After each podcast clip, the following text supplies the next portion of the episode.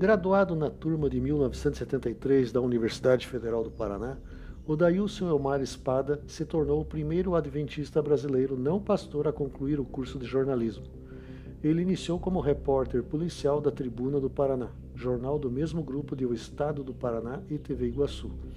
Em 1978, ele foi contratado pelo Correio de Notícias na mesma editoria e, em 1979, aportou na redação do Indústria e Comércio.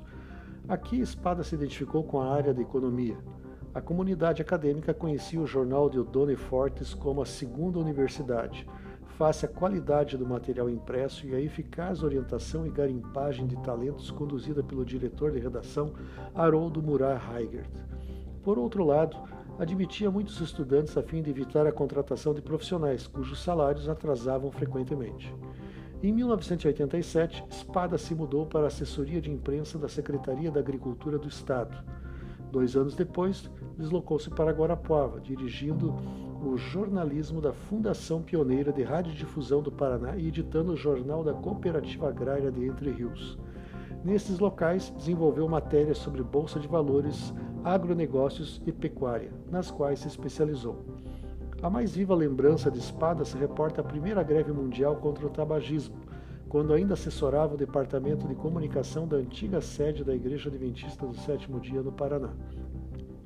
No primeiro semestre de 1980, a agência de publicidade PAZ e a Secretaria Estadual da Saúde do Paraná resolveram estreitar parceria numa campanha contra o vício do fumo. Porém, eles não tinham know-how para trabalhar com a questão.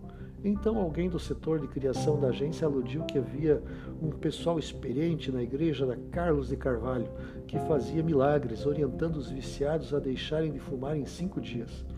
Diante disso, a Igreja Adventista aceitou o convite para coordenar a campanha, chamada de Greve do Fumo, com data agendada para 29 de agosto de 1980 cartazes, camisetas com inscrições contra o cigarro, clube de desbravadores, jovens adventistas, escolas adventistas, universitários, todos unidos e mobilizados com mais 38 entidades da sociedade paranaense, se prepararam para a campanha e anunciaram na mídia o Manifesto Grevista.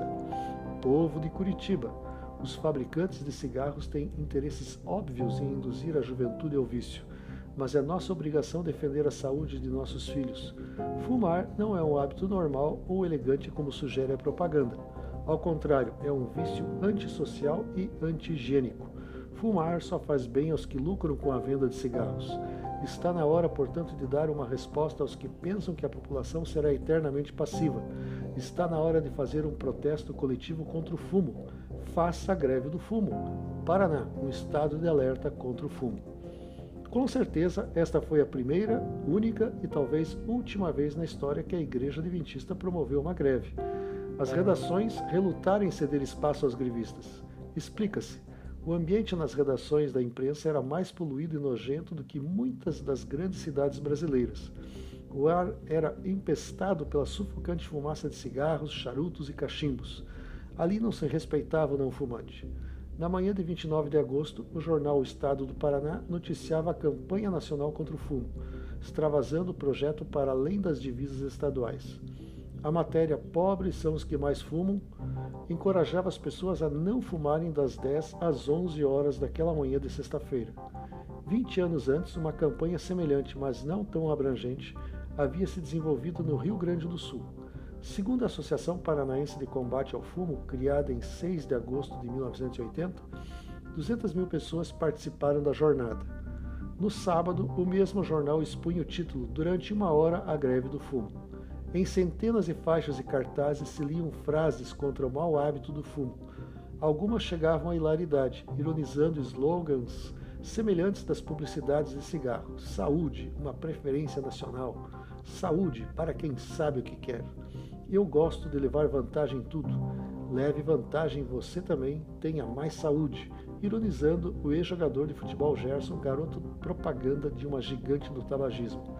Entre tantas ideias, o governo proibiu e recolheu muitas faixas com sentenças irônicas, mas criativas, como Fume o fino que satisfaz ao câncer, redigido pelos jovens adventistas da Igreja Central. A revista Adventista de outubro de 1980, nas páginas 17 e 22, noticiava que adventistas fazem greve em Curitiba, com aspas, sinal da resistência existente na época e a preocupação com qualquer sintonia aos movimentos sindicais em processo de crescimento na ocasião. Na reportagem enviada à revista Adventista, os números indicavam a coleta de 130 mil assinaturas pelos Adventistas e 33 mil contatos posteriores, resultados da campanha.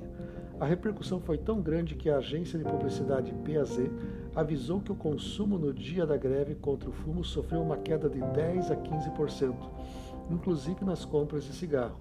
15 dias depois, as indústrias de cigarro extremamente apavoradas lideradas pela Philip Morris, recém-instalada em Curitiba, exatamente no terreno que havia pertencido ao Instituto Adventista Paranaense, o IAP, colocaram modelos em trajes sumários na Boca Maldita, Rua das Flores, distribuindo cigarros de graça para tentar recuperar o prestígio.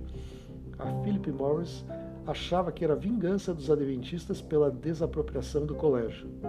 Por trás dessa campanha, a participação envolvente do pioneiro jornalista Odailson Espada.